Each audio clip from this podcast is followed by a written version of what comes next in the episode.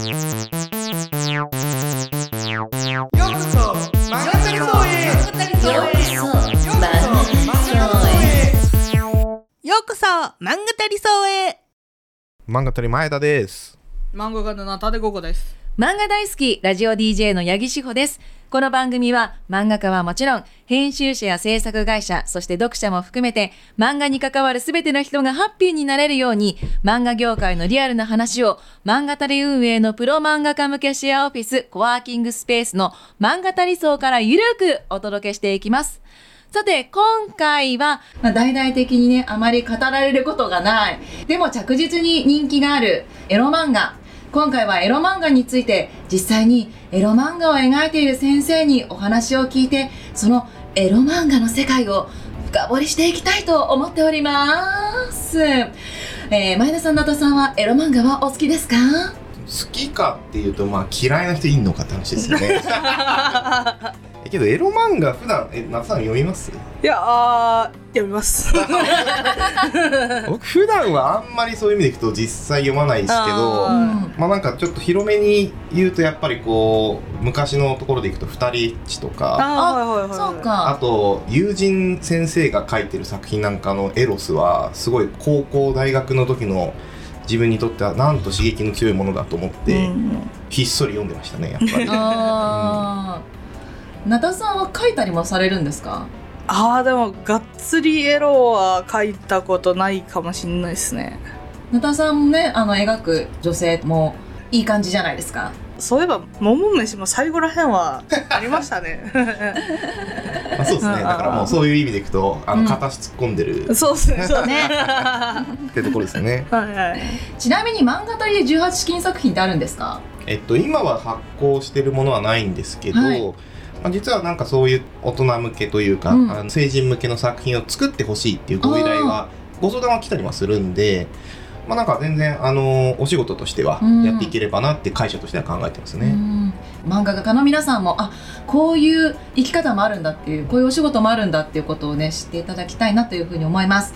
ではではそんなお話も踏まえまして今回エロ漫画の世界を教えてくれるのはこの方。今回はねちょっと仮のお名前でご紹介をさせていただきますさすらいのエロ同人作家 Y さんでございますこんにちはよろしくお願いしこんますにちは。よろしくお願いします。Y です。今回は Y さんではい。ちょっと呼ばせていただきますはい。あのナタさんとはつながりがあるんですよねはい。つながりあります。そうですねただならぬ仲ですよねただならぬ意味深なはい、ね普通に仲良しなそうですね。あのこちらの漫画たり層に何度もあの遊びに来ていてお世話になっているというか いつもありがとうございます ありがとうございます。じゃあ漫画なりそうで作業とかもされたりしたことは？そうですね。作業はよくしているんですけど、まあ普段その家でデスクトップで作業しているので、うんちょっと iPad とかでは作業してなくて、漫画体操で作業するときはスケッチブックとかでアイディアとかそういうのをやることが多いですね。へえ実は年末年始一緒にねあ、そうなんです。年越し作業会したんですよねそうなんですよ。もうね大変な ねすごかったですよね。いやいや。何がすごかったんですか？含みを持たせる。詳細は詳細は話せない。からもう大丈夫ですか？ね心配心配ですねちょっとなんか。大丈夫です。よ大丈夫ですか？もう。に知られたら。漫画たりそうクリーンなイメージでね本当そうですよね。あやめてもらっていいですか？本当です。だけどそんな作業会もいつもしてもらったりえーそんなこう Y さんにねいろいろ聞いていきたいなと思うんですが今回はねえっ、とナタさんからちょっといろいろ質問いただいてたのでちょっとこうナタさん MC でうんうん。こう Y さんにいろいろ質問していただきたいなというふうに思っているんですけれどもよろしいですか？ああよよろしくお願いします。じゃあ一つ目の質問からいかせていただきます。ファイさん、はいどうしてエロ漫画をあー描こうと思ったのかお聞かせ、お聞かせ願えれば。なんでちょっとなんか雰囲気出そうとしてるはい。そうですね。エロ漫画はもともと結構好きで、まあうん。読んではいたんですけど、まさか自分がね書くことになるとは思ってなかったんですよね。ずっと会社でイラストの仕事をしてたんですね。そうなんですか。もう長い間やってて、まあ、最初はアニメの背景美術の会社、その後ゲームの会社を2社ほどうん。はい。渡り歩いてでもう独立しようと思ってでフリーのイラストレーターをやってたんです。はい。そのソーシャルゲームのカードイラストとかあそういうのをフリーランスでやってて。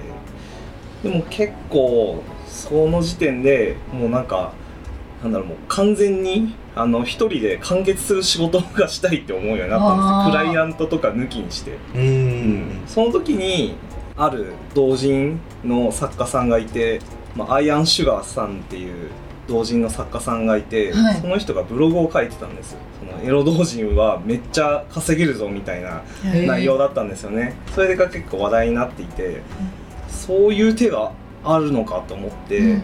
ちょっとまあダメ元で一応やってみっかって思ったんですよね。それで書いてみたらまあまあなんかこう手応えを感じたのでちょっとこれでやってみるか。じゃあ最初に描いた漫画はもうエロ漫画からだったんですか、そうですね。最初にエロ漫画です。エロ漫画っていうかまあエロ CG ですけどまあエロほぼまあそういう感じのエロ CG とかうん。エロ漫画とか。エロ CG って何なんですか、うんこれななんて言えばいいんだろう。DMM とかで売っているんですけど。今パンザですね。あそうですね。ファンザですね。ファンザで売っていて CG がまあ何枚だろう。まあ作家さんによると思うんですけど、まあ何十枚かの CG を、えーと書いて、うん。それに、えー、とテキストノベうルん。を載せてで CG の差分をたくさんあの用意して紙芝居風っていうか、うん。うんそういう感じで読み進めるスタイルのジャンルがあるんですよね。え。ーなんかあのエロゲのボイスなしみたいなのに近いかもあそうかも。そうですね。多分エロゲの文化から、うんですよね。派生して、え。だできた。からイラストプラステキストうん。みたいな形になるのでちょっと漫画みたいにコマが割ってるわけではなくて、うん。その1画面のところにそういったシーンと、まあ、そのセリフとかを横にテキストなんかモノローグっぽい感じ漫画で言うと表現みたいな感じででそこの差分で「ラメ」っつって っていう風なのにちょっとなっていくみたいななんか、そう。ですね。なんか徐々にキャラクターがこう崩れていくみたいなそういうイラストがこう連なるみたいなそういうのとかもそうですねあったりとか。表情がちょっと変わっていったりとか、うん。そうそうそうだからやっぱそのその分やっぱこう一枚一枚のイラストのクオリティがすごくやっぱり高い方も多くてうん綺麗なやっぱりそういったカラーでのうん。イラストでっていう風なところで、まあ、そういったものなんじゃないかなって、え最初から手応えになったってことは最初からそこそこ売り上げになったってことですか？そうですね。最初に作ったやつ作った作品がどれくらいの金額かは忘れちゃったんですけど、うん。でもあなんとなく1年くらいは暮らせるかなくらいのが 売れてあこ素晴らしいれならみたいな、ただその後に出した作品は全然売れなかったんですよ。全然ってまあ、うん、まあちょっと思ったよりは売れなくてそっからもう本当浮き沈み売れたり売れなかったりっていうのを繰り返してるっていう感じですね、で大体その1作品目2作品目とかって制作期間どれぐらいでっていう風な感じだったんですか、1作目は、まあ、やっぱちょっと慣れてなかったっていうのもあって、なんだかんだ半年くらい書いてたかもしれないですね。フルカラフルカラーで、まあ、当時はしあの漫画っていうよりかはほほぼ CG 集みたいな形態でフルカラーで。まあ、そうですよね。だってそれの当然どういう背景にするかというかストーリーみたいなところもそうですねそうですね。やっあって考えてってところも含めて。ぱりちょっとお話作り自体も、まあ、ほとんどやったことがなかったので、うん。そこら辺でもかなり最初苦労修正して自分で修正、うんうんうんうん。うんしたりやりましたね。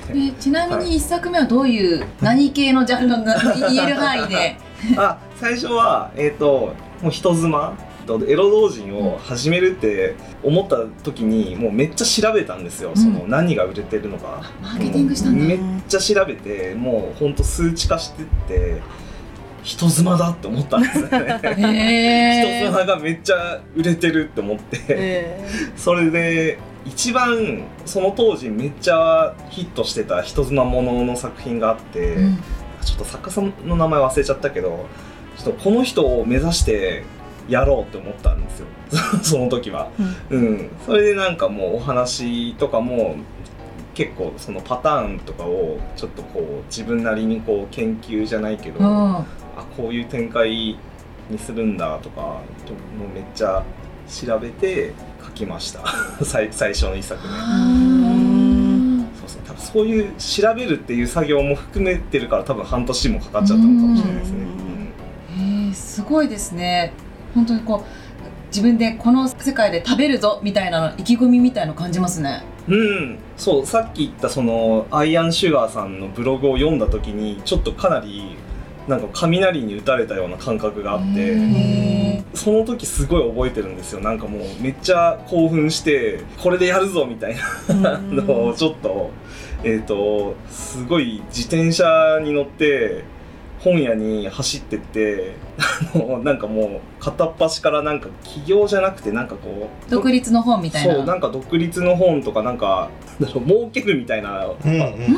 タイプの本とか、うん、なんかいろいろなんか本をめっちゃ読みにですよ。すっごいやるぞみたいなのがその時すごいあって、うん。これ始まったって感じですね、へーなんか、うん、明確にい いやもうめちゃくちゃ興味深いですね。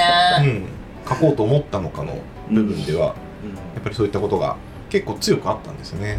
うん、そうですね。やっぱなんかずっと企業とあの会社に言われて書いてたり、まあ、クライアントがいてやったりっていうのに結構ストレスを感じていたんです、うん。うん。うん。なんかすごい縛られるのが嫌でうん。ちょっと自由になりたいみたいなあの気持ちがめちゃくちゃ強いんですよ昔から。うん。うん、でそれで多分あここの道筋だったら同人という道道筋だったら俺は自由になれるんだみたいなのがかなり強かったんだと思います。今はもう本当同人作家一本で。一本ですね。そうですね。今後どうなるかわかんないですけど、ね。ええちょっとやれるところまでうん。やっていこうみたいな。えーじゃあ一作品でいくら儲けてるのかちょっと。それな。ね最近のね話、お金の話からやっぱりねそこ聞きたいです。金の話がしたい。です、うんはみんな気になる。お金の話。そうですね。ちょっと過去の売り上げを調べようと思ったらちょっと調べられなくて遡れなくなっちゃってて、うん。もうほんと過去23年くらいまでしか遡れなかったんですけどひ一作品のでいくら売れるかってあの、まあ、累計になるんで、うんその1作目が今も売れてたりするわけですそうだからか。そうなるとちょっとなんて言えばいいんだろうって感じなんですけど、うんまあでも1作品で普通に1年暮らせるくらい売れたり1年暮らせるのレベルって結構人によって変わるんですけど ざっくりざっくり。一人暮らしの一年なのか、あーなのか。家族養えるぐらいなのか。あー。それはやっぱなんか本当に作品による、うん寄ってきますけどね。売れた時はどんぐらいなんですか？売れた時はあーなんか子供も養えるんじゃないかくらい子供も？い や感じました。いや、しらえる？まあけど本当にじゃあ結構な、うん。あのうん大きな金額が、あいい時はですけど、うん、売れたなっていう感じになるってことですよね、そうです。素晴らしい。いや夢がありますね。すいませんなんかいろいろね。いやそれこそやっぱそれは同人だからっていうのはあるんですか、あのうん。商業じゃない同人だからその間抜かれないとかそういうのもあるんですか？それはありますね。確かに。作家の取り分が多いですね。半分まではいかないけど半分手前くらいまで50%手前くらいはもらえますね。ちょっと今そうですね。インボイスが始まったりでうん。ちょっと変動してますけど、でもまあ普通に出版社経由するよりかは作家の取り分が多いので同人でエロ漫画を売るっていうのはどういうふうにするんですか？Y さんはオンラインのみ、僕はそうですね。完全にオンラインのみですね。パンザーさんや DL サイトさんといったえプラットフォームでデジタルでダウンロード販売っていう形だけでやってますね。はい。その場合はその登録料みたいのとかあと販売手数料みたいのがかかって、うんうんうんその以外は全部取り分なんていうかそうですね。普通にプラットフォームに入るのと自分に入るのでうん。分けられるって感じです登録料とか多分ないと思います。あ基本的にはそうなんですね。あのー別に普通にアップロードアカウントを作って、うん。でそのアカウントでこの販売をするときにどういうジャンルにするかとかうん。金額金額も決めれるんですかね金額もそうですね。100円単位であの、うんうん。決めれてそこからその自動的にこれくらいが魚の取り分ですよっていうのが分かるっていう。基本的にはなんかそういう風な形でまあ売れるか売れないかっていうところは当然作品によるわけですけれどもだからその始めるのに多分お金っていうところを取られるってことは特になくてあの売れた分におけるあの割合でプラットフォーム利用料が差し引かれた分が入金されるっていうところが、まあ、その DMM さんとかもそうですし、あの Amazon の Kindle とかもそういうシステムで自分であのダイレクトパブリッシングって形でできるんですけれども、まあ、そういう仕組みがどっちかというと一般的かもしれないですね。誰でも登録して誰でも売れるってことですか？どんなクオリティの作品でも？はい売れます。うん別になんか審査とかはないと思うんで、うん。まあ単純にそれが読者さんにうん。そのサンプルとか見てもらって買いたいと思われるかどうかっていうところはまあシビアな当然結果になるわけだと思いますけれどもって感じだと思います。本当に同人ってことだですもんね同人誌を売るのと。そうですねもう会場がネット上になってるみたいなことですね、ほぼ。